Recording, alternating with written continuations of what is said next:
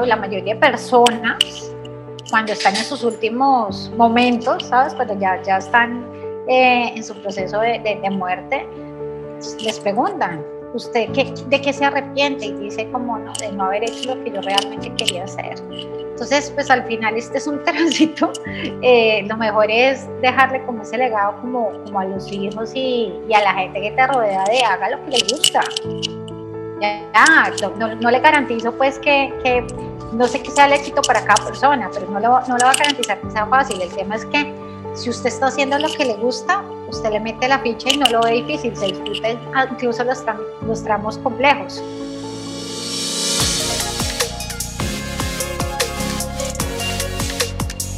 Hola people, yo soy Juan ID, gracias por estar conectados en este nuevo episodio de Factor Esencial. Hoy es un día especial como siempre.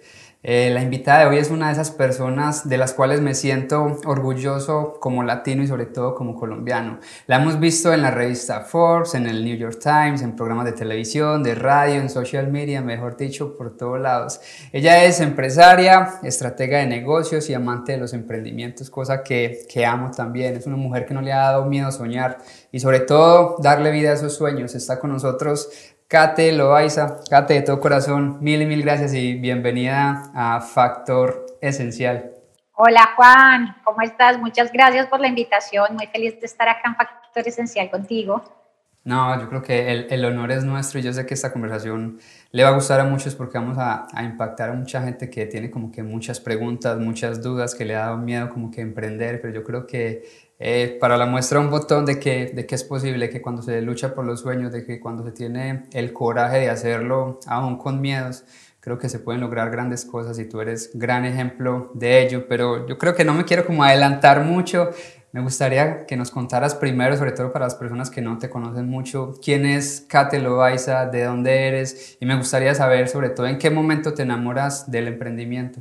Bueno, Juan, pues, eh, bueno, primero soy eh, colombiana, como dijiste, nací en Bogotá, de familia eh, de Medellín, entonces de familia paisa, familia muy enfocada en emprendimiento, o sea, mis papás arrancaron empresa desde hacía muchos años, mis hermanos también, y me enamoré del emprendimiento desde chiquita, y lo digo porque mi papá siempre nos decía, desayunando, almorzando, comiendo, ustedes no van a trabajar para nadie, ustedes van a tener su propia empresa, ustedes van a tener su propia empresa y efectivamente mis hermanos tuvieron su propia empresa y, yo también.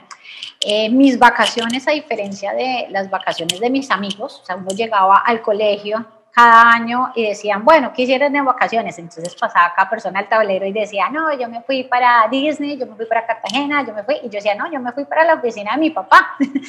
y, y así era, entonces yo me iba de cuatro o cinco años a la oficina, caminaba por ahí, me hacían pruebas las psicólogas, eh, me encantaba más que como niña, ¿no? Me gustaba era porque en la oficina de mi papá tenía una, una neverita, o sea, dentro de su oficina, y guardaba unas galletas wafer de naranja que me parecían deliciosas. Entonces, para mí, chiquitica, yo decía, uy, qué rico, voy a ir a comer galletas de naranja.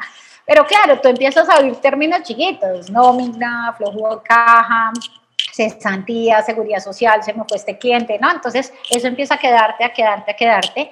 Y, efectivamente, pues durante el colegio también tuve cierto cosas. Eh, recuerdo que más o menos para décimo once, una gran amiga, su familia había entrado en una situación económica muy difícil. Y estamos en esa época donde eh, teníamos que, ya estábamos pensando en el prom y la excursión y demás, y ella no, yo no voy a poder ir a la excursión. No, no, no te preocupes. Fuimos, hablamos con una marca de helados, con Cremelado, nos vendieron, pues nos, nos, nos, hicieron el favor de darnos una de sus, de sus neveritas y empezamos a vender helados en el colegio con permiso del colegio. Y efectivamente eh, ahí tuvimos el dinero para que ella pudiera ir a la excursión y demás. Entonces como que siempre ya tenía como todos esos, eh, esos toques de emprendimiento. Yo termino el colegio, eh, cuando arranco la universidad entro a estudiar derecho y en mi cabeza siempre estuvo montar una firma de abogados que complementara los servicios de la empresa de mi papá, que era empresa de servicios temporales. O sea, ya, ya tenía súper claro que no quería litigar, sino que quería prestarle servicios jurídicos a sus clientes. Pero ya terminando la universidad, y te pongo en contexto, quinto año de derecho, casada, con bebé, el quinto año que es dificilísimo, estás con consultorio jurídico y un montón de cosas, recibo una llamada de mi hermana que me dice, oye Kate, ella, tiene unos espacios en Canadá y me dice, oye Kate, hay unos productos buenísimos que disminuyen líneas de expresión en 15 minutos. En ese momento, para mí el tema de cosméticos, pues sí me aplicaba como niña y demás, pero pues que, su, que pensara que iba a entrar en el mundo de los cosméticos no estaba en mi radar. Y yo, ok, le dije, ¿y qué quieres que hagamos con eso? No, vendámoslos en Colombia, eso va a ser un boom, no sé qué. Y yo le dije, bueno, hagamos algo, me quedan, me quedan seis meses de universidad, déjame termino, que estoy con mil cosas acá, tráelos en diciembre, lo probamos como en esas reuniones con las tías y toda la cosa, y ahí miramos. Efectivamente, ella los trajo en diciembre, los probamos y dijimos, wow, esos productos definitivamente del Mar Muerto sí son buenos y sí disminuían en 15 minutos las líneas de expresión. Haz de cuenta un televentas, pero, o sea, de verdad, ahí en vivo. Entonces, en ese momento yo le, le, le, digo a mi hermana como, ven, hay que revisar qué se necesita para incorporar esto en Colombia. O sea, esto tiene registro en BIMA, para importar esto no es así que tú entras un container y ya. Entonces, déjame, yo, yo pego una revisada de esto, averiguo y lo hacemos. En ese momento yo tenía 23 años y... Y hay dos tipos de emprendedores, ¿no? Está el emprendedor que dice, tengo esta idea, arranca y después va recogiendo y organizando el camino, o está el emprendedor que tiene la idea, la estructura y luego sale. Mi hermana es la primera.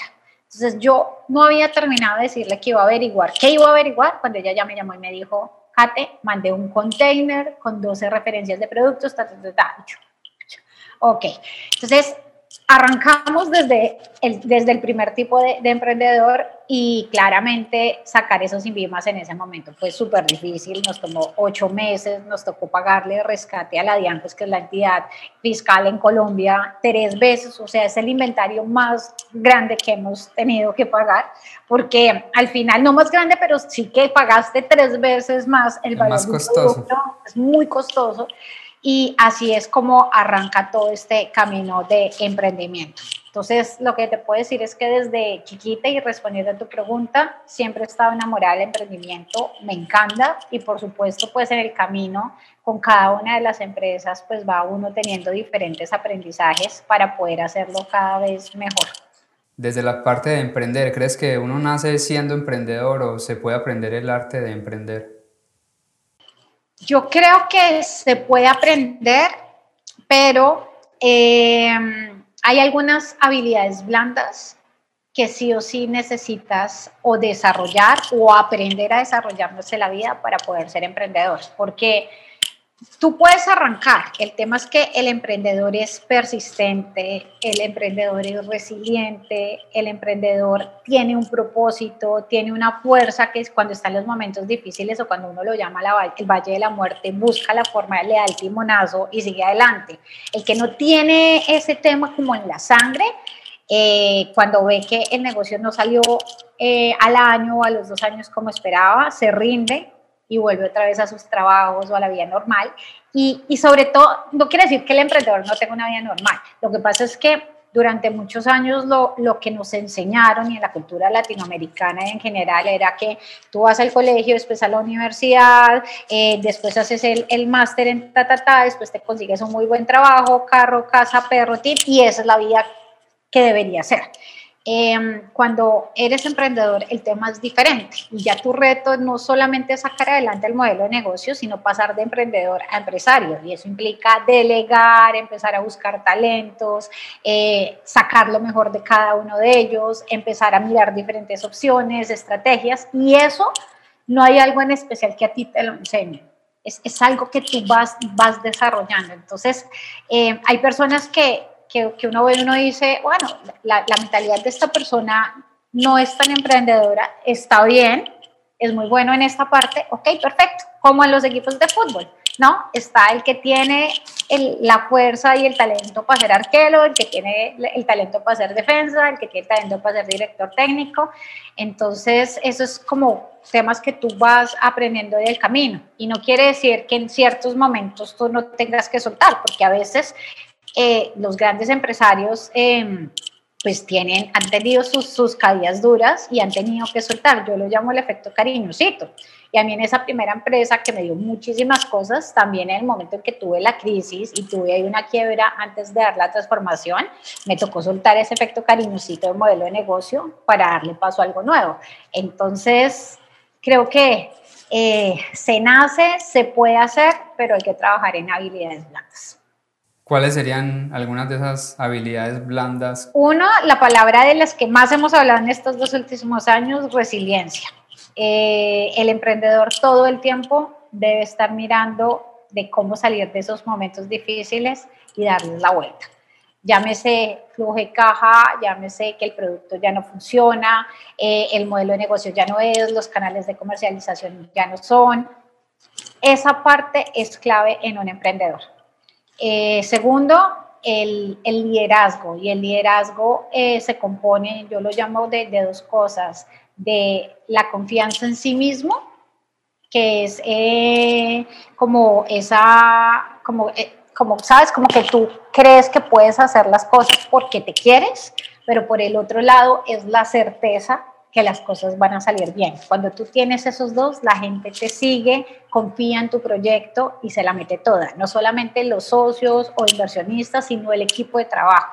Y si eso pasa, pues por supuesto se van a lograr eh, grandes cosas. La paciencia, un emprendedor debe ser muy paciente porque los resultados tú no los logras en el día 1, 2 y 3. O sea, esto de, uy, voy a montar esto que le funciona al otro porque, porque yo siento que le va muy bien. No, si solo estás pensando en el tema de dinero, eso no va a pasar porque tiene que haber un propósito detrás y eso se logra con paciencia. Como cuando tú corres una carrera, tú dices, bueno, voy a hacer la media maratón perfecto. Y tú arrancas por el kilómetro 1, 2, 3 y durante esos kilómetros la cabeza te juega en contra, usted que está metido en esto, usted debe haber quedado en la casa, no sé, o si hubiera ido de rumbo ayer, eh, no sé, cualquier otra cosa, o te empieza a doler la pierna, la rodilla, ¿sabes? Pasan mil cosas, pero ya después de un súper esfuerzo y demás y de que tú llegas cansado, pero la lograste y recibes la medalla y te estás tomando el Gatorade, agua, lo, lo que quieras, en ese momento dices, pucha, lo logré pero fue con paciencia. Se necesita también que trabajes en,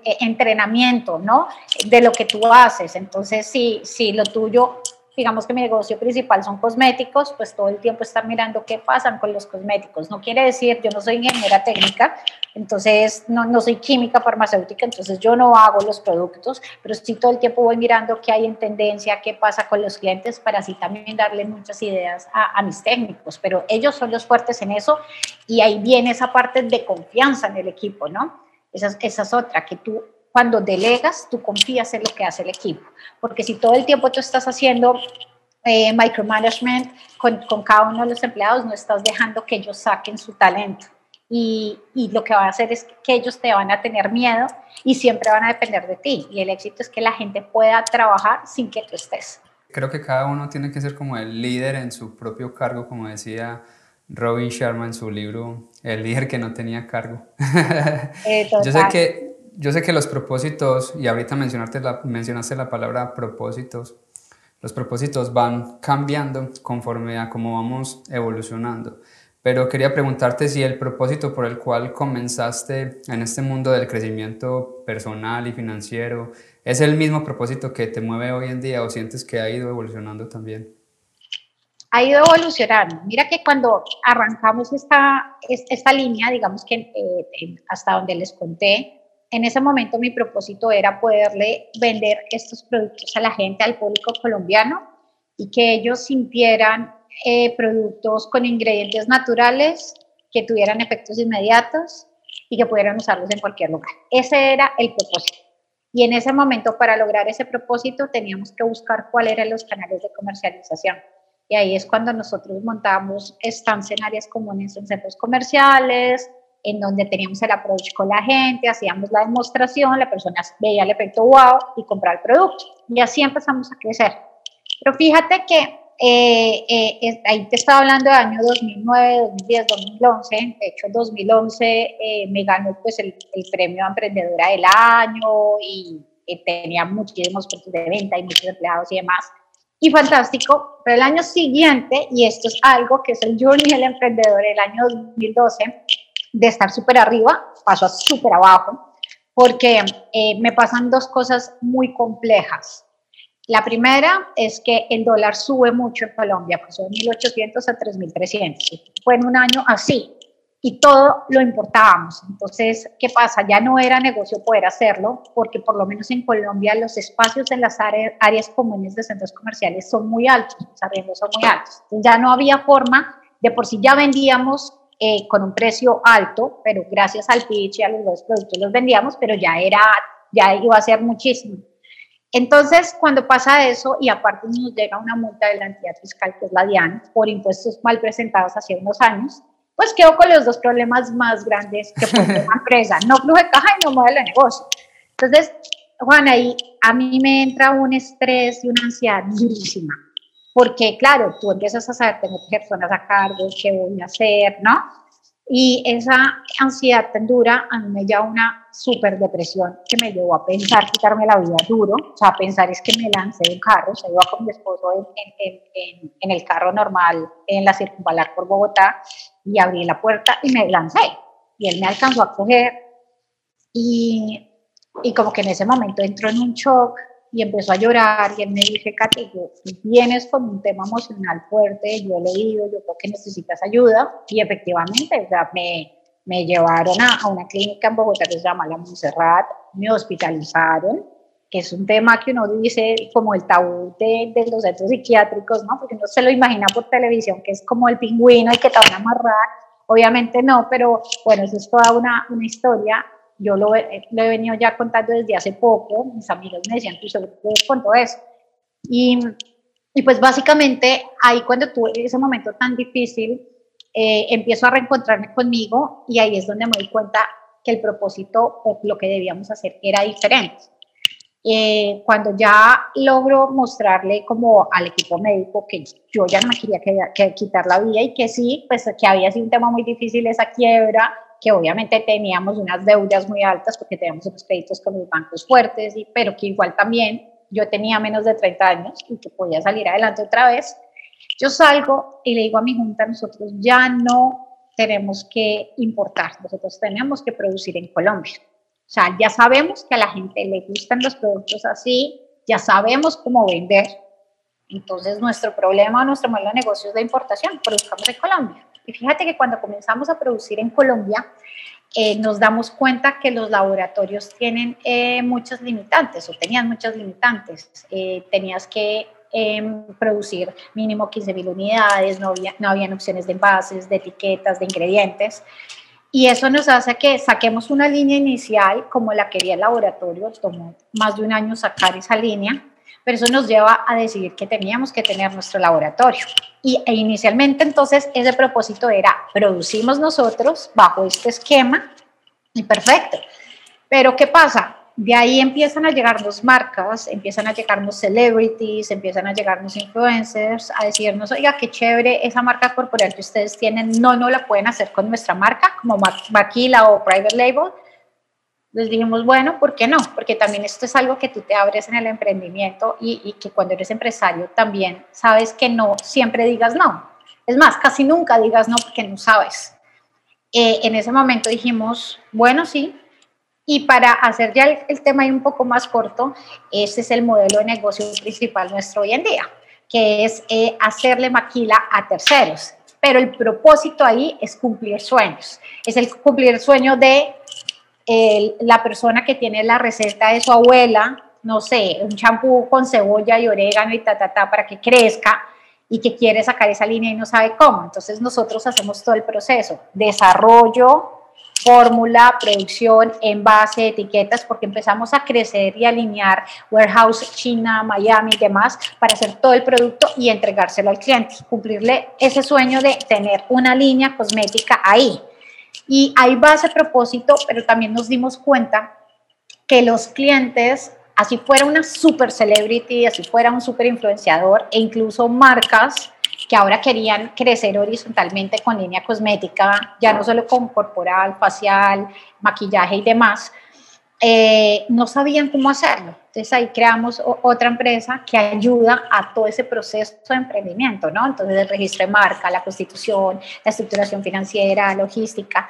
Entonces el propósito ya no es pensando solo como en nuestra marca, sino es en cumplir sueños, ayudarle al otro a cumplir sueños. Como laboratorio no nos interesa entregar las mil unidades o las dos mil unidades y chao, sino, oiga, venga, crezca, hagamos una marca exitosa y en la medida en que usted crece, nosotros también. Venga, le abrimos canales de comercialización, venga, hacemos esto en digital. Eh, empecemos a exportar acá. Y, y, eso es lo que hoy en día eh, me mueve muchísimo. Entonces, digamos que parte de mi tiempo se lo enfoco a eso. Y la otra, sentía, Juan, que yo tenía una deuda con este tema que había pasado de la depresión y de la ansiedad. Y por eso eh, eh, creamos una, una, empresa que es basada en inteligencia artificial, que se llama Filenials, que mide emociones para así poder comenzar a gestionar. Esto se crea 2018-2019 y claramente con la pandemia empieza pues a incrementarse los casos de depresión, ya sea de ataque de pánico, los, las, los sitios o los psicólogos y los psiquiatras están colapsados. Entonces esto pues nos como que mueve un poquito más estos hilos, yo empiezo a contar mi historia, por eso decía que mis amigas y todo el mundo me decían que esto a qué horas pasó. Y como a uno en la cultura latinoamericana le meten en la cabeza que la ropa sucia se lava en casa, entonces como que uno no es capaz de expresar los problemas o que está mal y se vale la vulnerabilidad positiva. Entonces empiezo a contar esto y mucha gente empieza a decirme, Katia, a mí también, Katia, a mí también. Entonces, a identificarse. Claro, entonces arrancamos con Filenials como no solo a crear la comunidad, a hacer los lives, sino que arrancamos con tres programas. Good Feelings, que es el social, donde tenemos psicólogos voluntarios que apoyan a las personas en eso. Empezamos a hacer Feeling Work, que son los programas en organizaciones, universidades, em, empresas, donde entramos, identificamos de manera anónima cómo se sienten los empleados y de ahí le armamos un plan de sostenibilidad emocional porque es muy difícil que como empresa tú digas, bueno, los KPIs de este año son estos, en el trimestre vamos a crecer tanto, ta, y la persona dice, bueno, sí, ¿no? Le dice a su jefe sí, y por dentro está pasando, la está pasando súper mal, va a cumplir realmente el 10%, es que no va a poder dar más a siquiera. Entonces lo que hacemos con eso es subir, creamos un indicador que se llama Happiness Indicator, pero eh, no es hacia la felicidad, sino hacia la sostenibilidad emocional, porque pues todos tenemos emociones y está bien sentir emociones. Y lo mismo creamos también para los eventos, en donde podemos entrar a medir eh, lo que siente la gente en tiempo real, en charlas, en festivales, en conciertos, porque al final todo tiene como un propósito ahí.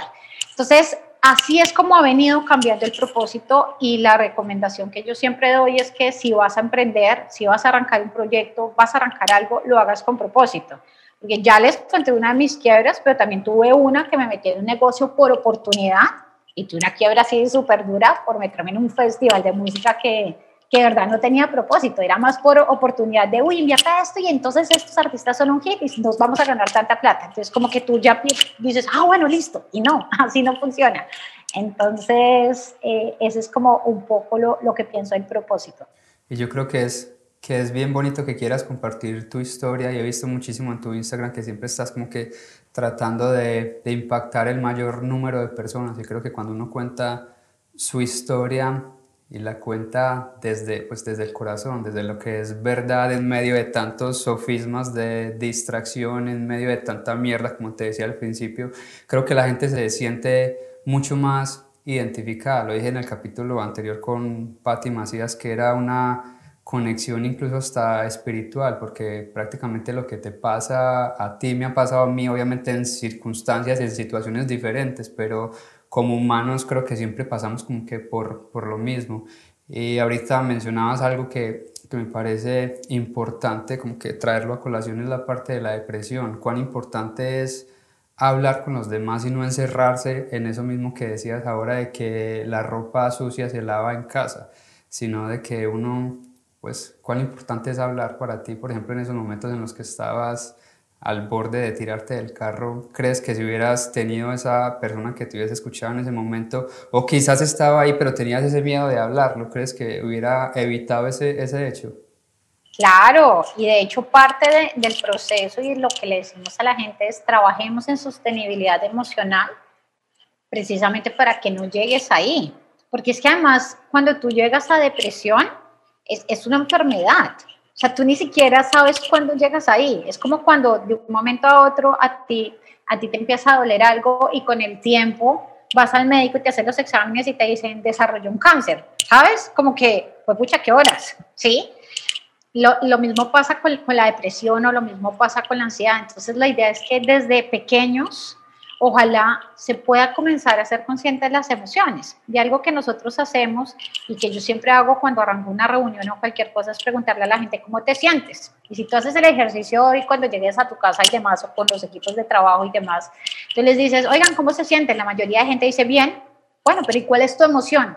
No sabe. No saben. No saben. No se conocen. Exacto, y entonces es porque andas en automático, como que te levantas y ya estás diciendo, bueno, listo, entonces voy a ir a esto, voy a tomar el café, voy a llevar esto al, niño al colegio o eh, tengo reunión a esta hora, ta, ta, ta, ta, ta, pero ven, ¿y tú qué? ¿Cómo estás? Con ira, tranquilo y mm, en pánico. Si tú dejas sacar esas emociones, tú las vas a gestionar ya sea hablando con un coach, con un psicólogo, vas a, vas a trabajar en ti y por ende vas a sacarlo mejor. Entonces, la idea acá es invitar a la gente a, a que está bien, o sea, si una mamá eh, se toma fotos con su bebé y súper lindo, pero también hay momentos durante ese primer año de vida que uno dice como, pucha, ¿qué hago con este bebé? O sea, se vale decir, el momento que tú no sabes qué hacer, es como, mucha, ¿sabes? O sea, eso se vale y hay momentos donde tú a tu esposo o tu novio o tu significado other como que no te lo aguantas, ni siquiera te aguantas a ti mismo, o sea, a veces es, ¿sabes? Eso se vale, pero no tienes que estar mostrando y que todo está perfecto porque definitivamente eso lo que hace es que con el tiempo tú vivas una crisis y la vida te va mostrando las opciones, pero tú no le paras bolas hasta que te lleva algo súper duro. Sí, a mí me lo había mostrado, yo ya me había enfermado el corazón, eh, yo ya había tenido diferentes temas eh, médicos, pero por estar pensando en trabajar y en las ventas y tal, no les había puesto atención.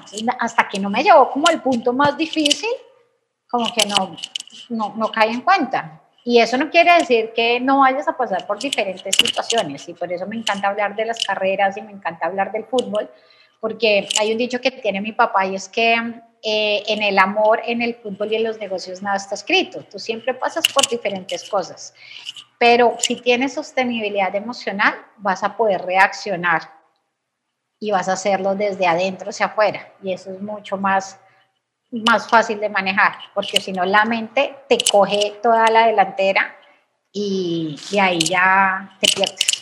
Completamente. Yo creo que es también de tomarnos el tiempo. Vamos en un, estamos viviendo como en un mundo tan, tan rápido que no nos detenemos a tomar y a pensar en las decisiones de que lo que estamos decidiendo hoy es lo que va a incidir en 5, 10 años, 15 años, 20 años. Las decisiones que estamos tomando hoy son las que se, se, verán reflejadas en ese mismo tiempo. Hoy estoy parado aquí en mi empresa, fue porque hace 5 años tomé la decisión de asociarme con mi socio y echar para adelante, pero si no hubiera tomado esa decisión y haberla pensado antes, quién sabe dónde estaría hoy. Yo creo que la gente hoy en día está midiendo todo es como a la velocidad del algoritmo de que todo tiene que cambiar rápido y rápido. Y otro problema que estoy viendo que nos estamos es comparando siempre con alguien más. Estoy comparando mi vida con mis compañeros de estudio, entonces digo, ya todos son exitosos, todos están casados, tienen casa, carro, beca, yo por qué no.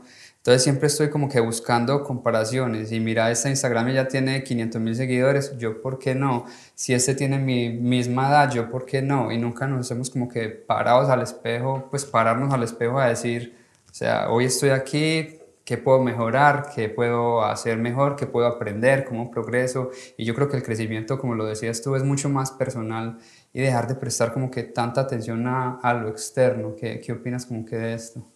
Sí, total. Eh, a, mí me, me, impresiona, y ahorita que soy mucho más consciente, ¿no?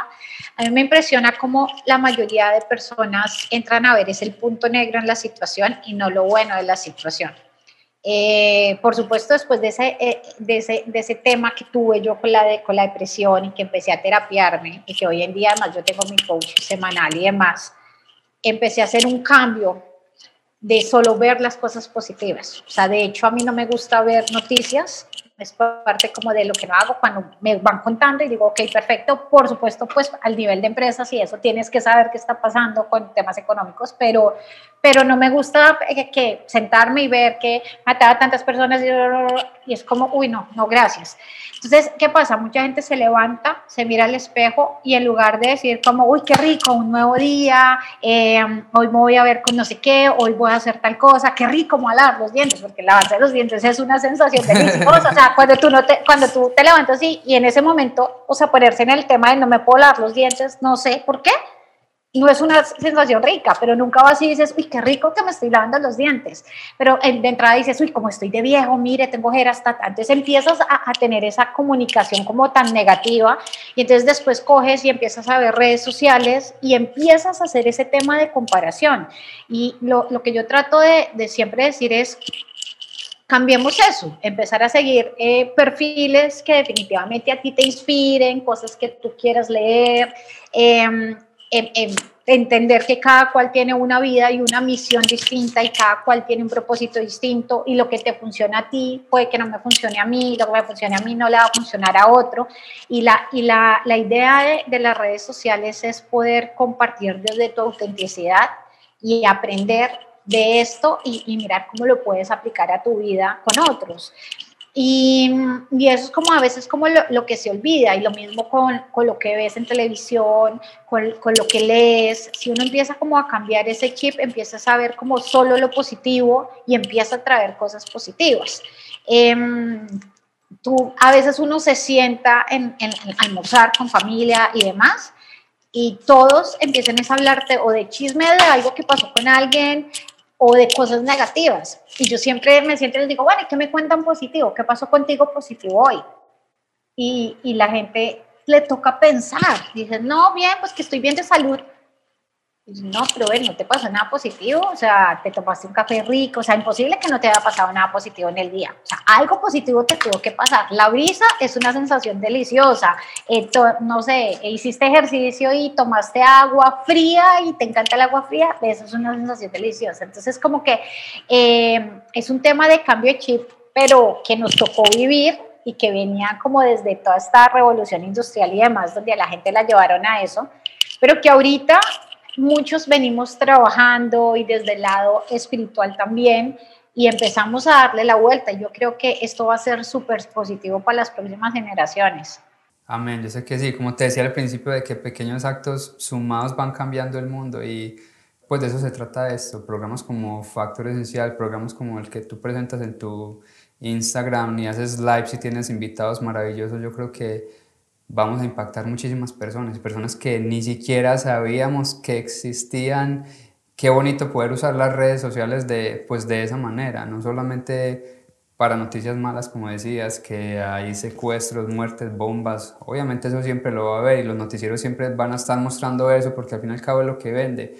Pero qué bonito que también se detengan a mirar perfiles como este, perfiles que lo que buscan es construirte, perfiles que para nosotros el dinero viene por, por añadidura, porque ni siquiera vivimos de esto. Yo creo que esto es más de, de, por pasión, por propósito. Yo siempre he dicho que la pasión es lo que nos mueve a nosotros, pero el propósito siempre tiene que ser para servir a los demás. Y de eso se trata esto, porque yo estoy seguro que tú las redes sociales no lo haces por dinero. Tú ya tienes tu empresa, tú ya tienes tu emprendimiento, te va bien.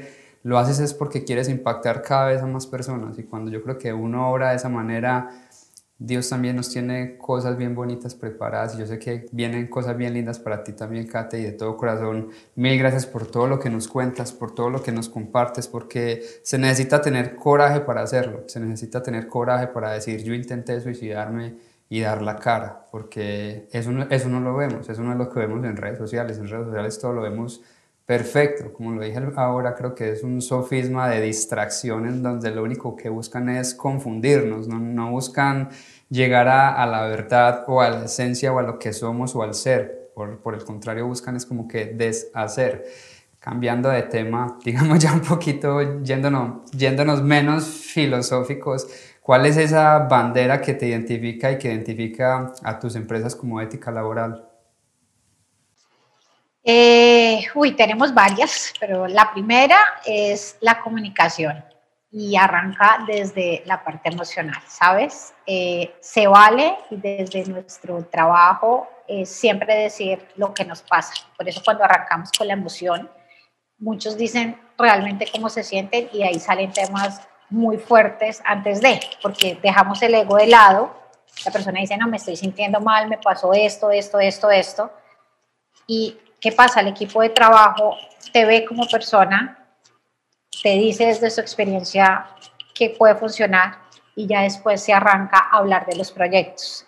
¿qué pasa? Ahí tú, tú tienes algo y es que ya no escoges o propones pensando en lo mejor para ti, sino en lo mejor para el proyecto, para la empresa. Entonces, es algo que nosotros siempre hacemos, pero esto es lo mejor para ti o es lo mejor para la empresa. Para nosotros eso es ética de trabajo, que siempre haya esa comunicación, que se piense en lo que es mejor para la empresa y que siempre se diga la verdad. Es preferible decir, no hice esto, me quedé dormido, eh, esta persona me quedó mal porque X, Y, Z, a que de pronto te comprometas con algo que no puedes o entres a cubrir algo que no, porque eso es una bola de nieve.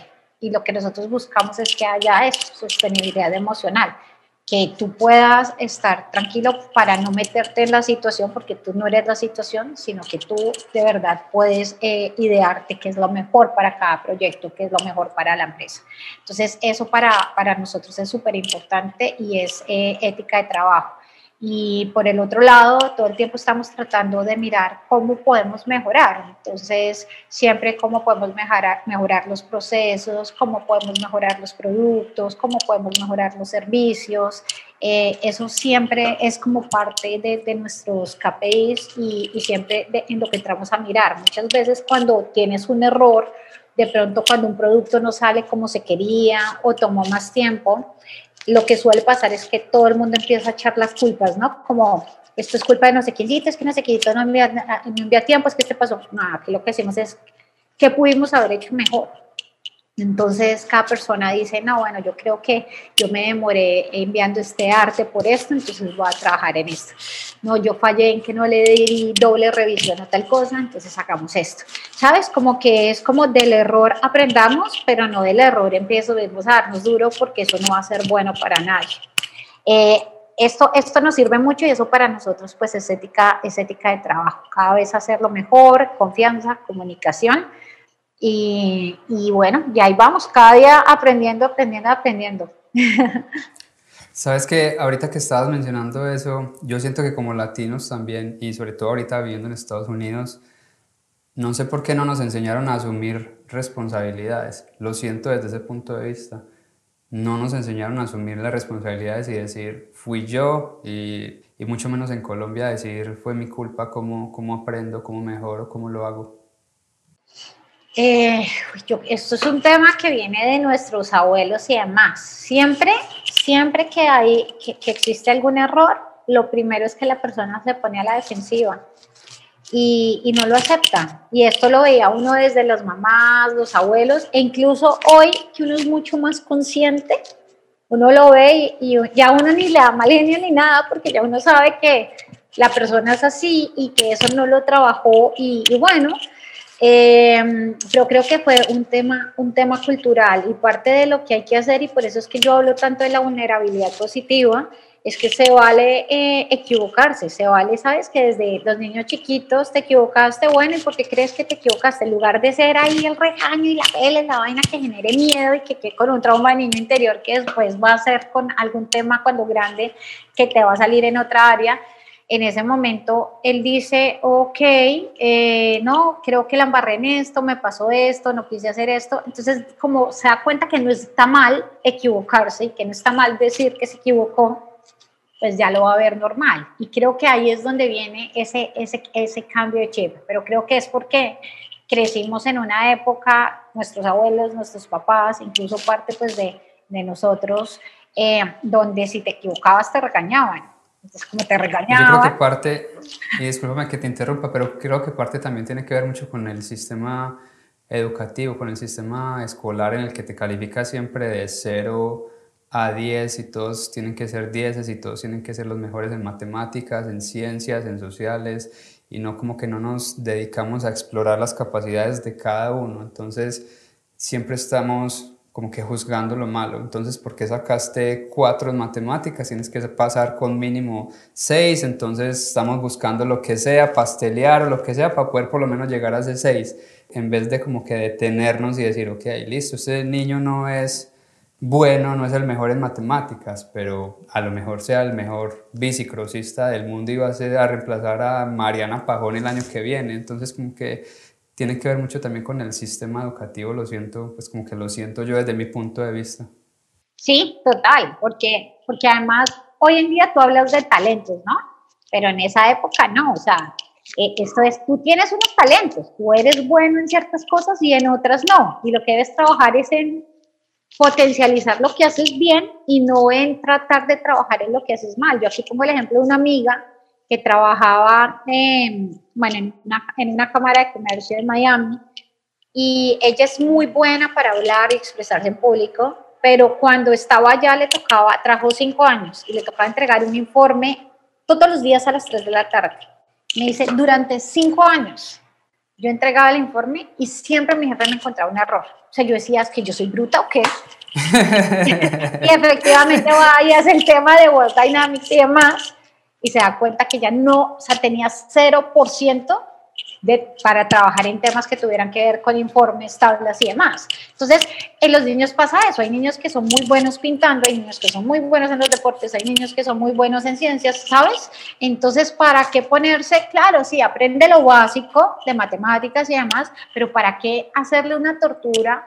Con algo que definitivamente no es bueno. Y por eso muchas personas también en su momento estudiaron carreras que no les gustaron solo por cumplir un tema de que, se, que les habían dicho que era lo que tenían que hacer, pero no para lo que eran buenos. Entonces ahí el tema está en que hoy en día buscamos más eh, el tema del talento y desarrollar desarrollar esos talentos y ya somos muchos más los papás que decimos estudia lo que tú quieres yo tengo, yo tengo un sobrino, por ejemplo, que es muy bueno en todo el tema matemático y demás, pero dijo, yo quiero ser gamer, y efectivamente es gamer.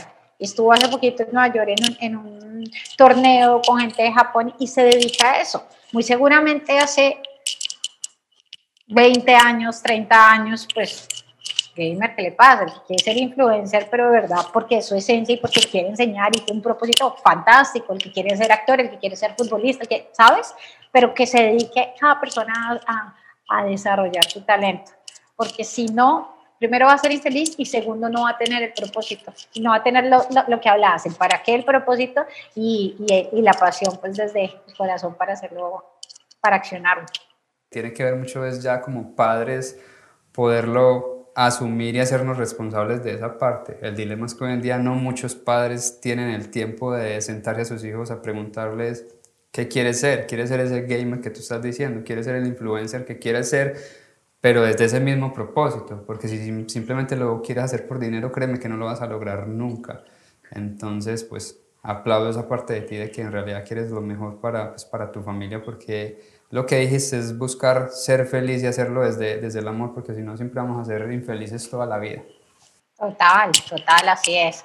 Y, y justo ayer estaba, estaba hablando, o me estaban contando, la mayoría de personas, cuando están en sus últimos momentos, ¿sabes? Cuando ya, ya están eh, en su proceso de, de, de muerte, les preguntan, ¿usted está, está usted de qué se arrepiente y dice como no, de no haber hecho lo que yo realmente quería hacer.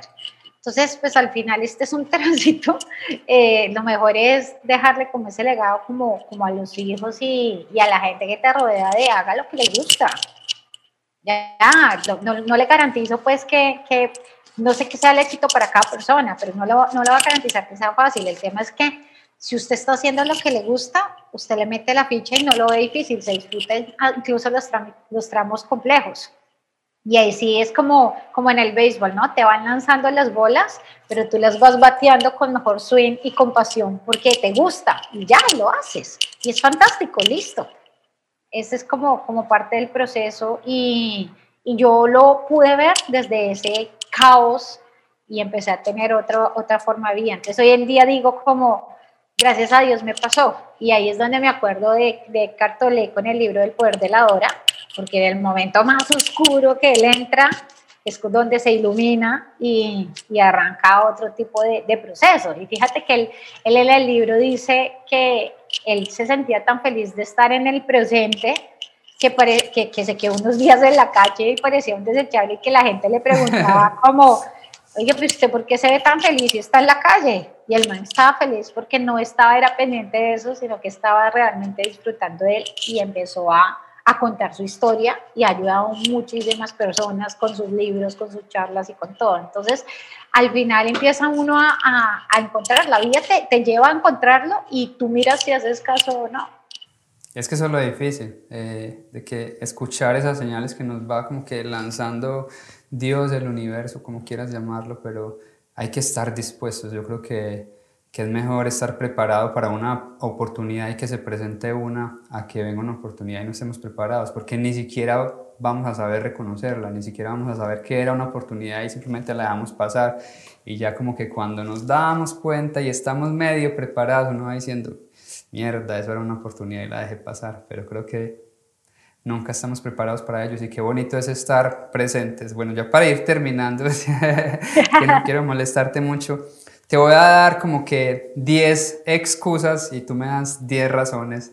10 razones es de darle la vuelta, ¿cierto? Eso, yo te doy 10 excusas que todas que todo el mundo dice para no hacerlo, para no emprender y tú nos das 10 razones o 10 motivos para hacerlo. Listo, me encanta, dale, me encanta ese reto. Tengo un empleo de tiempo completo. ¿Te gusta ese empleo? ¿Lo disfrutas? ¿Te llena? Bueno, ahí ya Chuleada. no tengo dinero. ¿Qué te gusta hacer? ¿Qué sientes que la gente te pagaría por hacer? Guau, esa estuvo buena. Tengo hijos, ya no tengo como que el tiempo, tengo que dedicarme a mis hijos. ¿Cómo, cómo quisieras que tus hijos te vieran más adelante y cómo quisieras verte tú más adelante? Tengo demasiada competencia. ¿Crees que los demás son iguales a ti o que tú tienes algo diferente que ofrecer? Mis padres no lo entienden y no me apoyan o no me apoyarán. ¿Les has contado a ellos que no eres feliz? Me da miedo el que dirán, yo creo que esta pasa mucho. Y ha pasado un montón. Cuando te mueras o cuando estés enfermo, ¿tú crees que las personas de las que tú crees que, que, van a estar hablando de ti van a estar ahí contigo? ¿O tú crees que las personas se sientan a decir, uy, yo pienso esto de Juan, uy, Juan esto, Juan lo otro? Tú no seas tan egocéntrico, porque es que la gente tiene sus temas y no se sientan a pensar qué quieren de ti o qué esperan de ti. Lo único importante es lo que tú quieres y esperas de ti, no tienes que cumplirle a nadie con nada. Amén por esa respuesta. Bueno, soy muy viejo para hacerlo. ¿Cuántos años tienes? ¿Ya tienes 120? Con eso sí los matamos. bueno, no, no, terminé la escuela o el colegio, diríamos en Colombia. Eh, ¿Tienes un computador e internet? Ahí puedes ver todo tipo de cursos. Hay muchos cursos, mucha gente enseñando gratis y hay cursos a mitad de precio. Puedes terminar la escuela o estudiar lo que quieras. Esa la podemos conectar con esta. No sé por dónde comenzar. Arranca siendo el ikigai. El ikigai es una palabra japonesa que dice que coge todo lo que te gusta para lo que eres bueno, por lo que puedes aportar al mundo y por lo que te pueden pagar por hacer, o sea, por lo que puedes ganar dinero.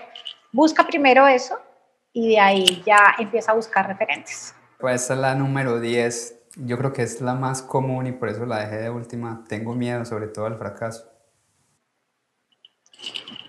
¿Qué es para ti el fracaso?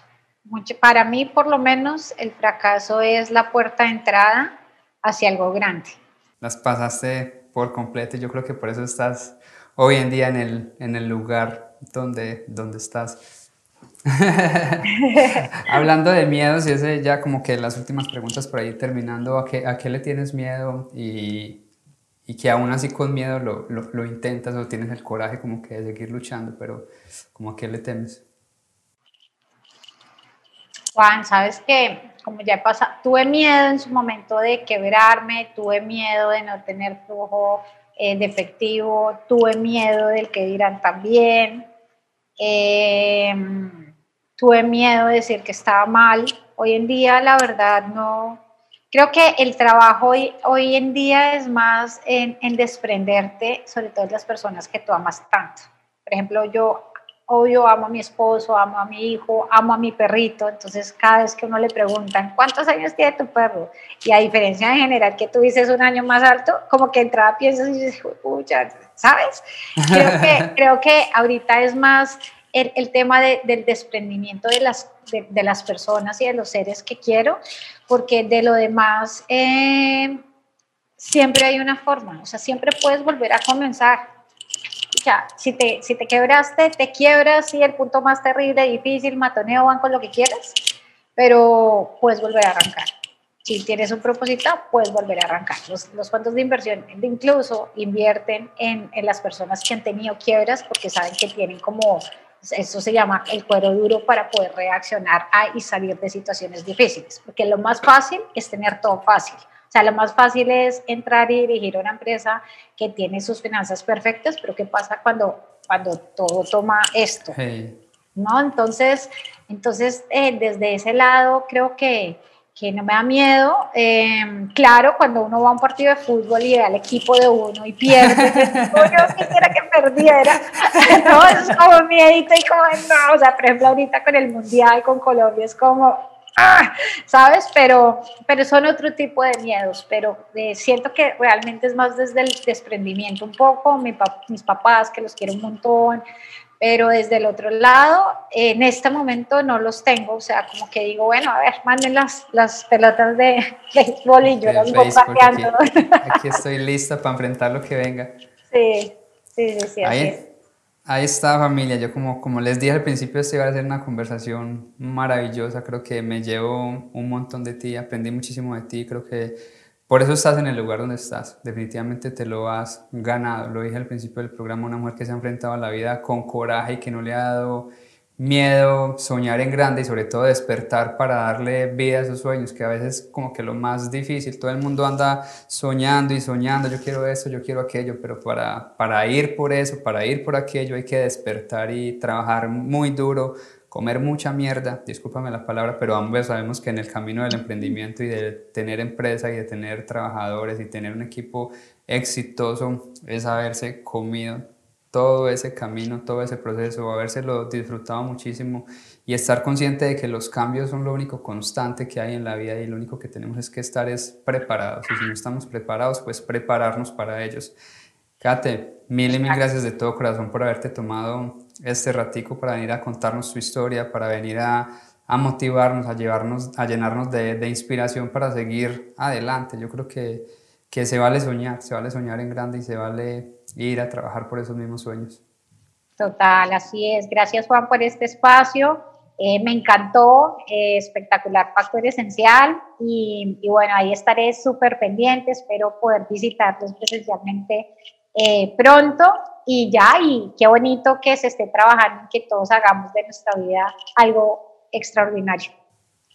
Amén. Ya para despedirnos, ¿cuál sería tu factor esencial? Cuando decimos factores esenciales, como que esa esencia tuya que quieres dejarle al mundo una vez partas como que de este plano terrenal? Que siempre se puede, siempre hay una luz, siempre hay una manera. O sea, mientras tengamos cada día el sol, hay una manera. Solo hay que salirnos de, de la caja y, y entrar a verlo de manera objetiva, sin sentirnos parte de la situación, sino verla desde afuera. ¿Qué haría, qué haría tu yo superior o qué haría otra persona desde afuera en esa situación. Esa es como parte de, de, de, lo que yo siempre trato de decirle a la gente, siempre se puede, o sea, puede salir de una quiebra, puede salir de una depresión, puede salir de una separación, puede salir eh, de la pérdida de una persona, ¿sabes? Pero siempre busca qué, qué te enseñó, por qué pasó, y trabájalo para que no se te vaya a repetir o te vaya a dar más duro después, y, y ya, y, y arma un plan de acción. Sí se puede, o sea, yo quiero que cuando ya no esté, ya, ya, ya esté en otro campo, la gente diga como, Kate lo vais a, Kate dice, definitivamente nos mostró que sí se podía, que siempre se podía. Eso Gracias es. de todo corazón. Ahí está familia. Yo creo que me llevo una conversación llena de, de, luz y de esperanza. No olviden suscribirse al canal, escuchar el podcast, compartir el podcast, eh, la serie en Facebook Factor Esencial, en el podcast lo pueden encontrar en cualquier plataforma Factor Esencial y esperamos poder seguir trayendo personajes como Kate Loaize que, que nos llenen de, de inspiración y de motivación para seguir adelante. Mucha paz mucho amor para todos. Peace.